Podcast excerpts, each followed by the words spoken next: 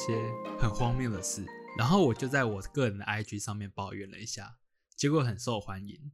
其实这也说明啊，有些资方真的是比较为自己做考量，在达成自己的目的之前呢，所开出来的条件或是讲出来的话，真的都很浮夸。事后回想起来，真的蛮好笑的。是不是这些老板或是资方都觉得我们是第一天出社会？那今天就是来跟大家分享我这几年在职场上面吃到哪些老板画的大饼，或是听过老板说的干话。温馨提醒：以下话语有经过修饰或改编，如有雷同，纯属虚构。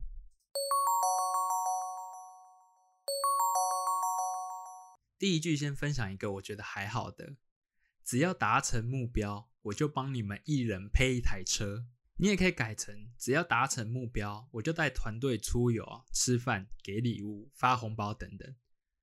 这算是最常见的一个大饼了吧？相信很多人一定有听过。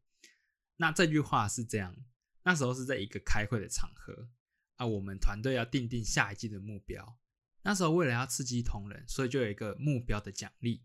就是一手拿棍棒，一手拿棉花糖的概念。其实这在团队管理上是蛮常见的。那我们这个团队平均年龄都比较轻，都是刚加入没多久。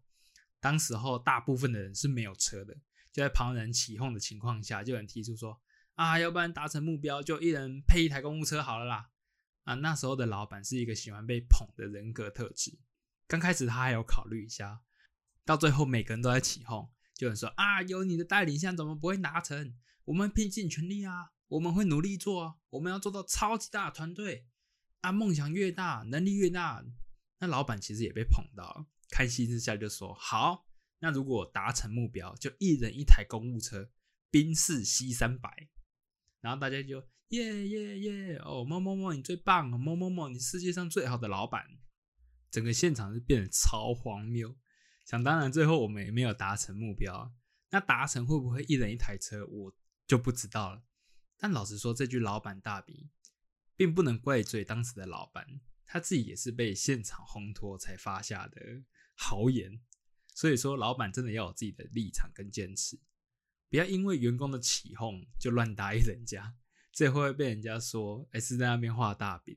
那身为员工，其实也要知道老板的底线呐，一人一台。宾士 C 三百，怎么可能？请吃个饭，或是说员工旅游就差不多了。好啦，那第一句的老板大饼就到这里啦。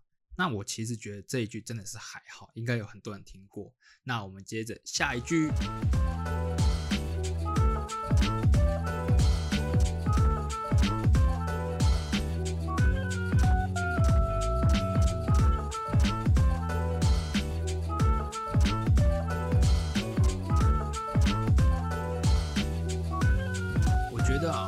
如果你在进公司之后发现你老板很爱画大饼，那我觉得还好。但在你面试的时候，他就开始给你画大饼，你真的也要考虑一下这间公司适不适合你。那我现在要分享这句就是：我们公司薪资没有天花板，最开心看到员工领很多，领越多我越开心。我想请问一下，有听过这句话的各位，你听完这句话会很开心吗？OK，这件事是我最近一次面试的时候发生的事情。那时候我去一家新公司面试，我到楼公司楼下发现大门有电子锁是不能进去，我就只好在大楼外面等。我就发现公司外面其实有吸烟区，然后那边有一群人在抽烟，其中有一个高高瘦瘦的男子就一直看着我，然后对着我点头，还有不断的微笑。啊，只见。他吩咐了一下其中一个抽烟的员工，叫他带我上去面试。我就想说，哦，这个人可能是高阶主管之类的。然后我就被带上去了嘛，就有一个面试官带我进去会议室准备面试。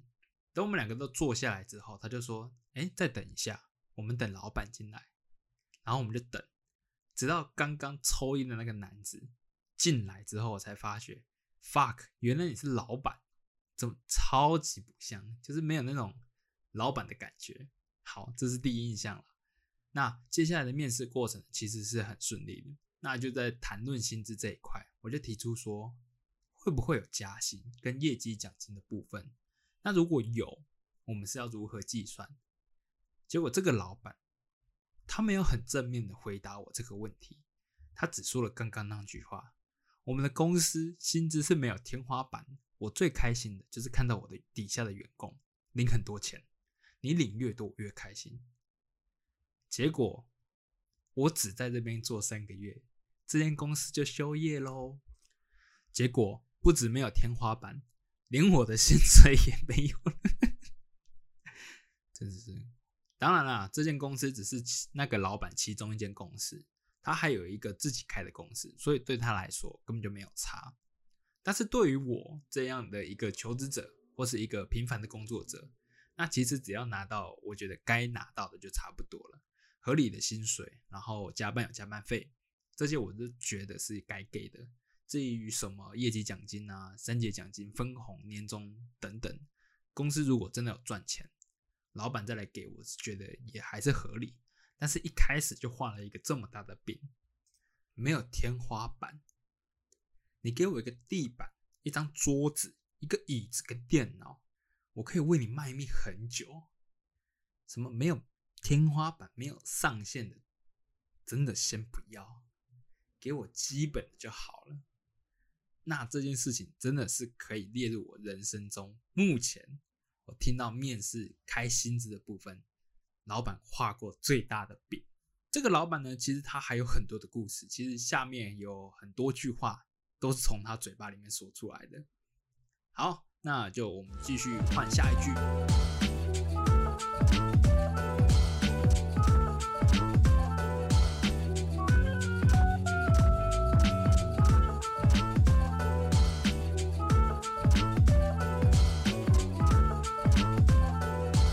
既然刚刚提到面试，那我这里再分享一个我曾经在面试的时候，老板跟我说的话。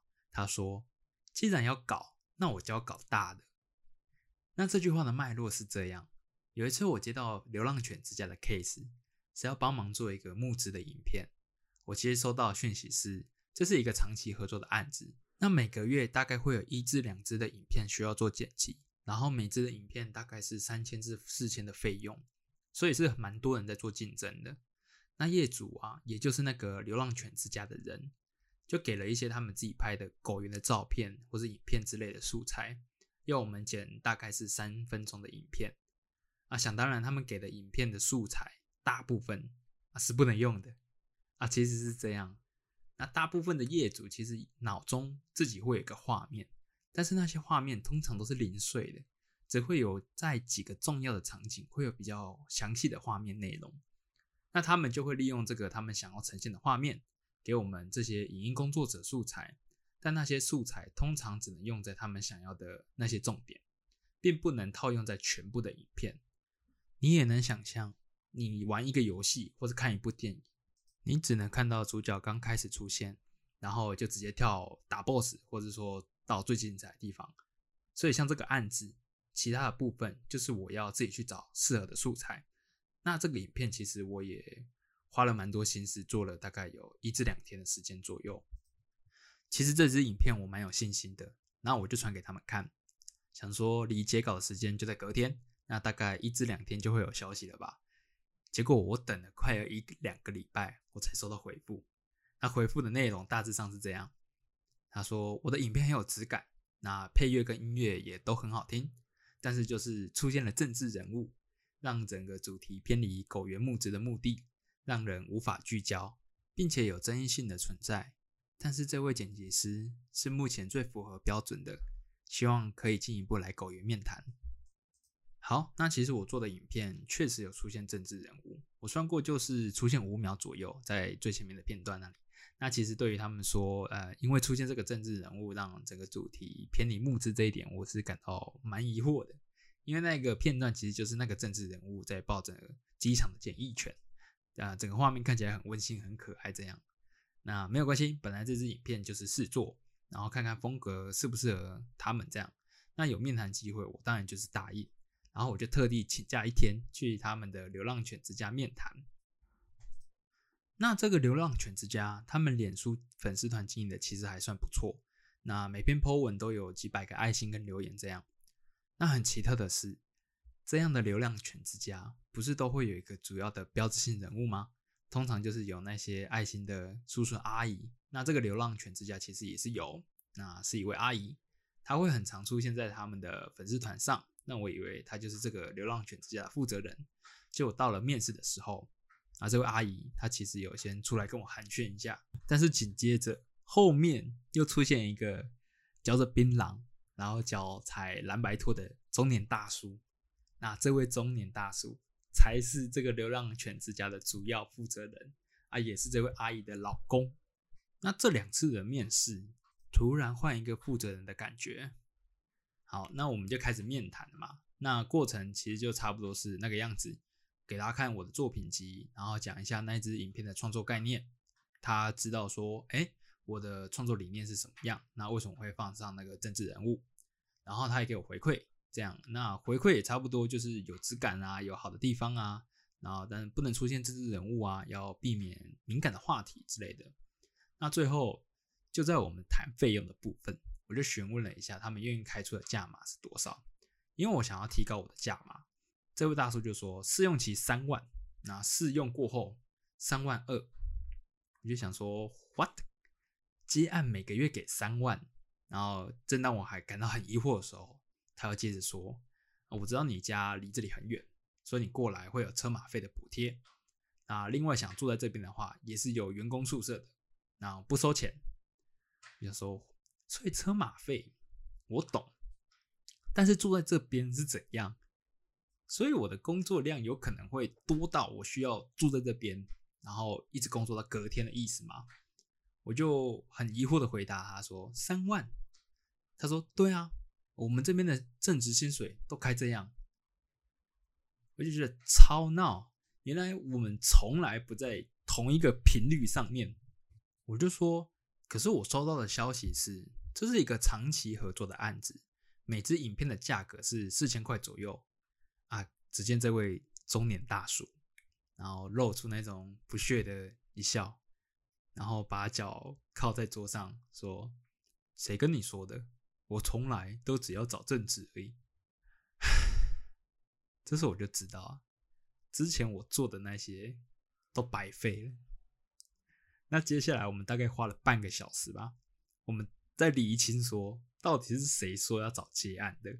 那为什么会出现这样的错误？这些真的都不关我的事。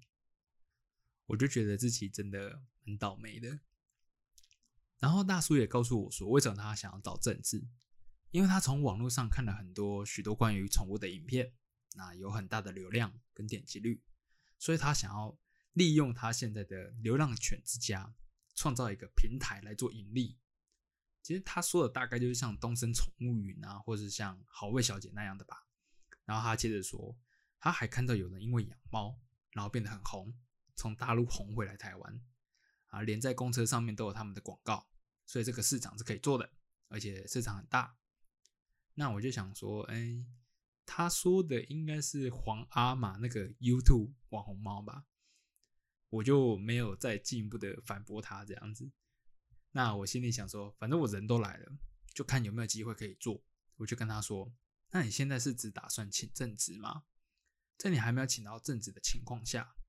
你要不要尝试跟我合作？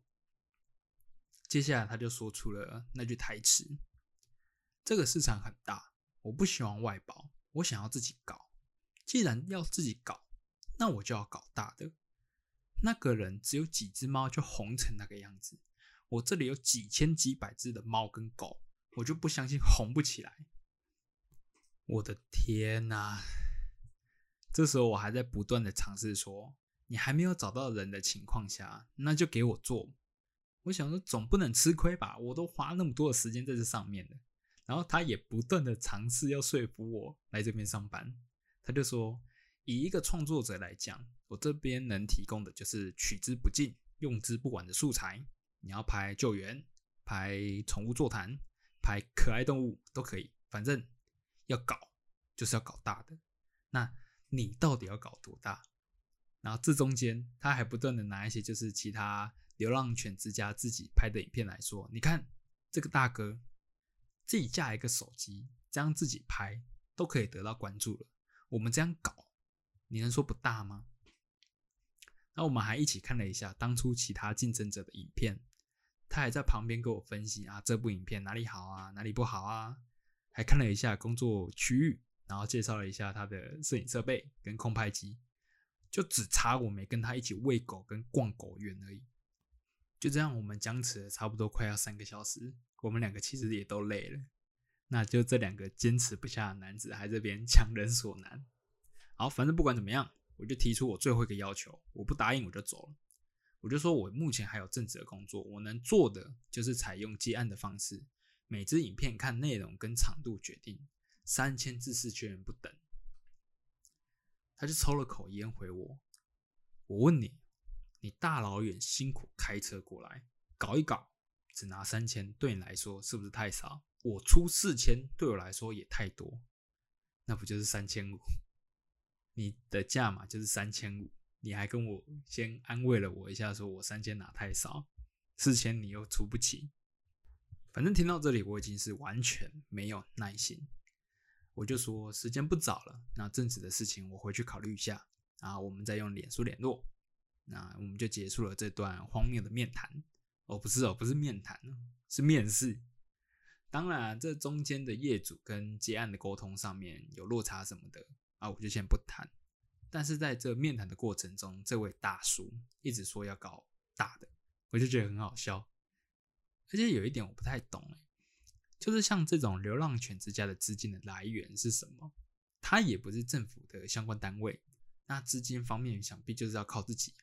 可是通常流浪犬之家的资金不是都是靠爱心捐赠吗？啊，捐饲料啊，捐物资啊，捐钱啊等等。那我为何会有这样的疑问？因为我不知道说像这种流浪犬之家，通常不就是我只想要维持这个狗园，而不是我想要拿它来做营运，我想拿它来赚钱，所以我的资金就只会出啊不会进。那要有资金，通常不就是靠捐钱？那这位大叔那时候也有提到，他不会只请我一个剪辑师的部分，他还会请美编跟网站行销的小编。那还有其他的，像是清洁员呐、犬猫照顾等等，那他想必就是真的要有一大笔的资金来做营运。其实想到这就能够知道说，为什么他一直想要搞大的。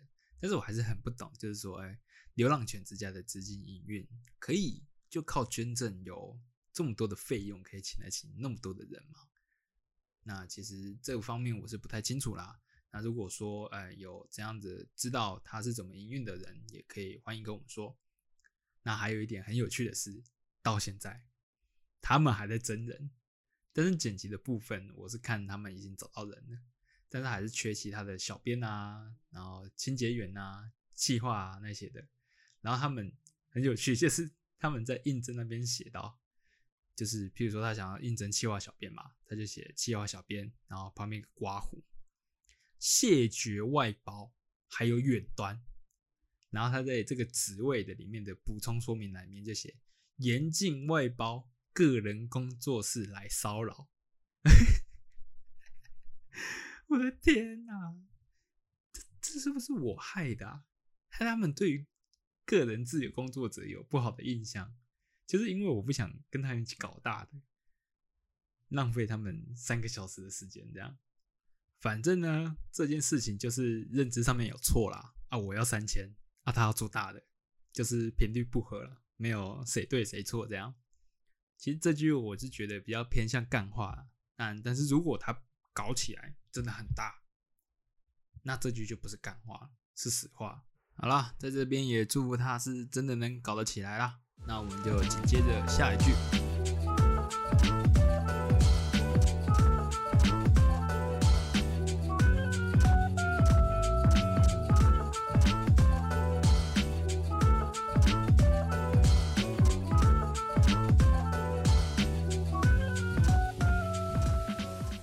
我觉得我还算是一个知识浅薄的人，这世界我还有太多不理解的地方，所以有些事情我讲的时候，如果偏向个人主观呢，不够全面的客观，啊我先说声抱歉。但下面这句呢，我是列入老板画的大饼，但是他有可能是说真的。那大家就先听听看，然后分析一下。然后这句话是这样：到时候广告一下，大咖的代理商进来，分红分爽爽。那这句话的脉络是这样的：前面不是我有提到说我面试到了一间没有天花板的公司，那这间公司我只待了三个月就休业了嘛？啊，原因是因为股东分家，然后资金重组，所以付不出我的薪水。那这些事情其实都发生在很后面的。那他说这句话的时候，其实是在中间的时候。那我先说明一下这间公司大概是在做什么，但是我不会说的太明，因为我不想刚做然后就被告。那用比喻来说哟，天花板公司算是一个餐饮的代工厂，那他就是负责帮店家做吃的东西这样。啊，有一天另外一个股东走到了天花板公司，啊，跟他们说他们想要自己创餐厅，就想找天花板公司来帮忙代工这样。结果他们聊着聊着。就觉得说，那倒不如我们天花板公司跟你们一起开个餐厅好了，然后让别人来加盟，你们的餐厅的餐点就由我们天花板来做。那加盟这件事情，我们就一起做。那两边很快就达成协议，一起创业。两边加起来总共有六个股东，拿出两百万的资本额来开一间餐厅。那其中一位股东呢，算是专业的厨师，他有去考国家级的考试，有国家级的认证。有时候也会上一些美食节目啊之类的，那可以说先不管他煮出来的东西好不好吃，但是能够确定他的技术是通过国家的考试。那一开始的构想是说，由这位厨师来做负责人，并且由他来当做形象代言人，以他专业的形象来为公司的产品做背书。但是唯一的限制是说，这位厨师虽然有上过美食节目，但是以厨师界来说，知名度不高。所以第一步要先做的就是先把这个厨师的知名度给拉高，所以才会想要找像我这样子的影音行销企划来工作。那这间餐厅其实运气不太好，它开在二零二一年的三月到四月那边，那五月就碰到台湾疫情爆发嘛，那就搁在那边所有的事情都没有做，就等疫情先过。那好不容易等到十月，疫情比较趋缓，那十一月我这个第一位，有可能也是最后一位的员工加入之后。他们才要好好的开始正式来发展这间餐厅。那当然，我的部分就是影音企划的部分啊，拍影片啊，做个企业识别啊，等等的。那其他的股东就有负责的行销，有的就负责想企划啊，有的我就真的不知道他们在干嘛。这样，反正最主要的目的就是先把厨师的知名度拉高，再来研发产品，再来搞加盟。因为我们是合作公司，然后天花板的公司的代工厂其实就是我们的合作伙伴。那只是天花板老板也算是我们的老板，就是那他就想到一个点子，就是天花板公司内部其实有一个算是蛮大的企划。那因为这几年其实越来越多人注重食品的安全，但是还有很多的黑心食品，所以他就产生了想要创立一个像是餐饮界联盟的想法，来快这个联盟维护国人的安全呐。那这个联盟预计会有很多业界知名的厨师加入，来帮这个联盟代言，像是阿基斯啊、詹姆斯啊。戈德纳姆奇这些比喻啦，就是很有名的人这样，那他就觉得可以把我们自家的厨师也安排进去，让他站在这群人旁边，拉抬自己的声势。简单来讲就是蹭。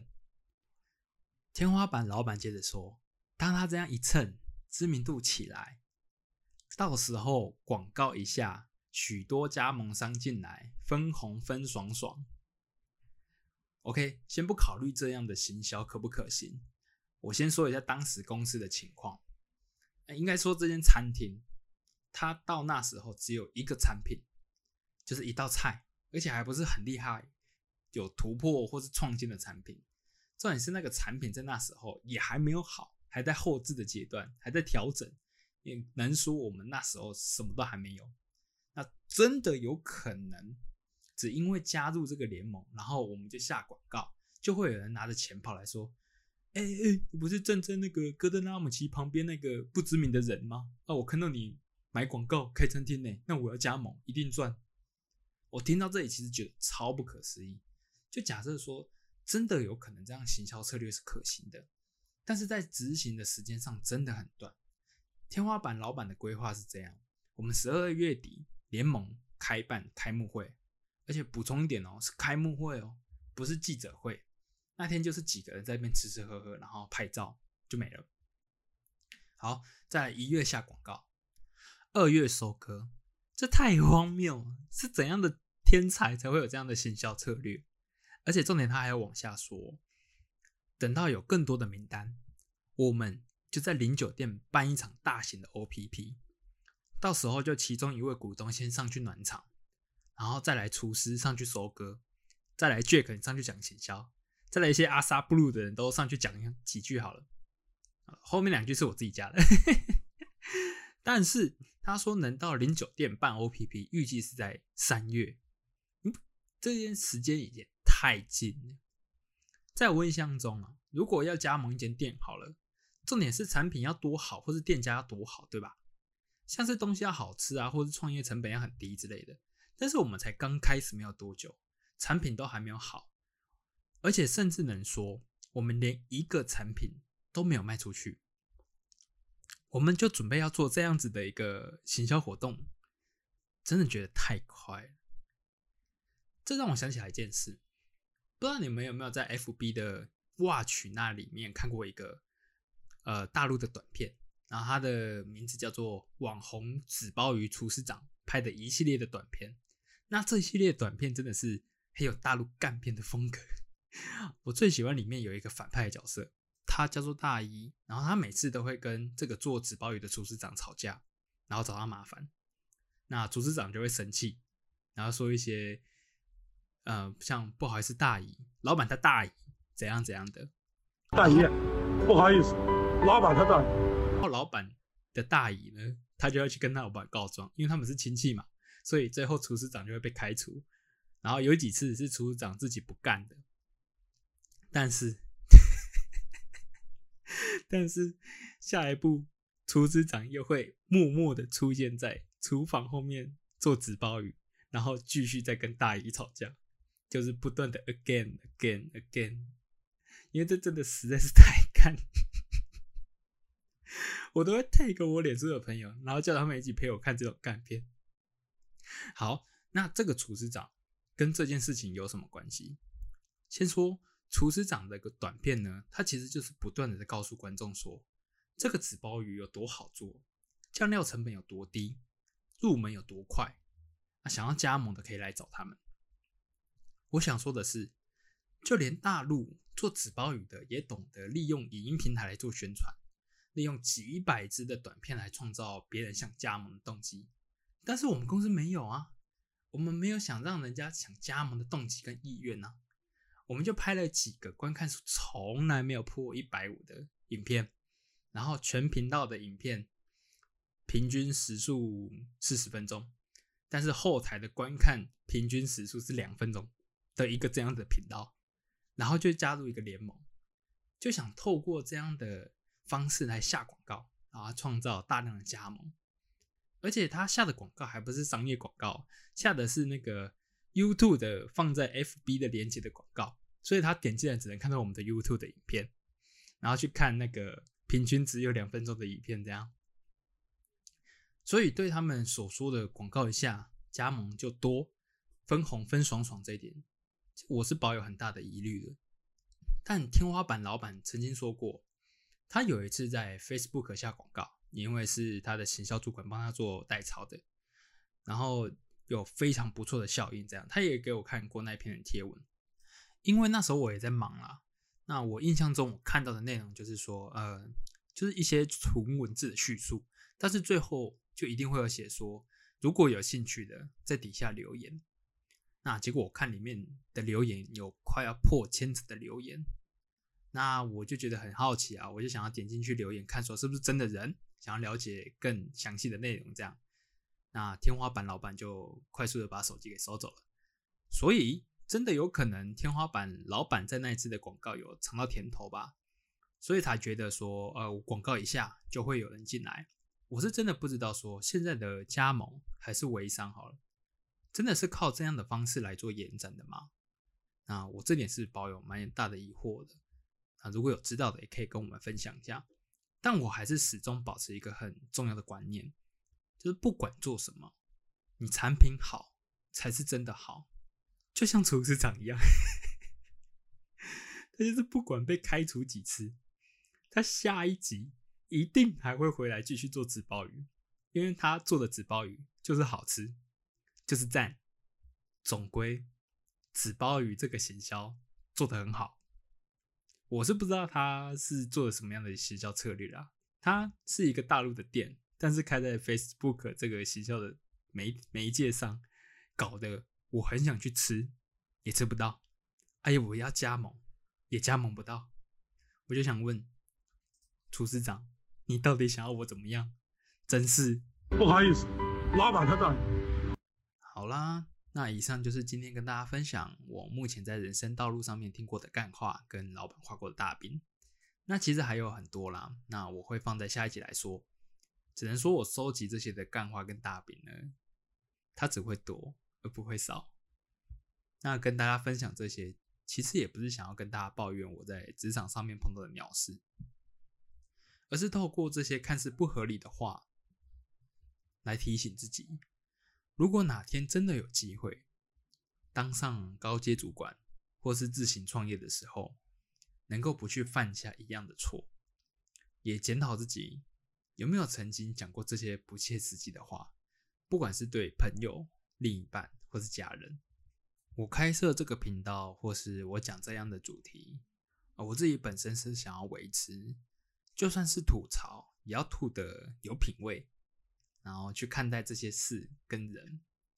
啊，对于这些曾经共事过的老板或是面试者，因为我到现在都没有对他们感到相当的厌恶，或是就是完全否定掉这个人，因为在我往前走的同时。本来就会遇到很多这样子很奇特，但是回想起来确实很有趣的一件事。那我就会把这些事情当做一次学习，也不错。那就期待下一集吧。那什么时候更新我不知道那有没有人听我不知道那我们就下次见啦拜拜。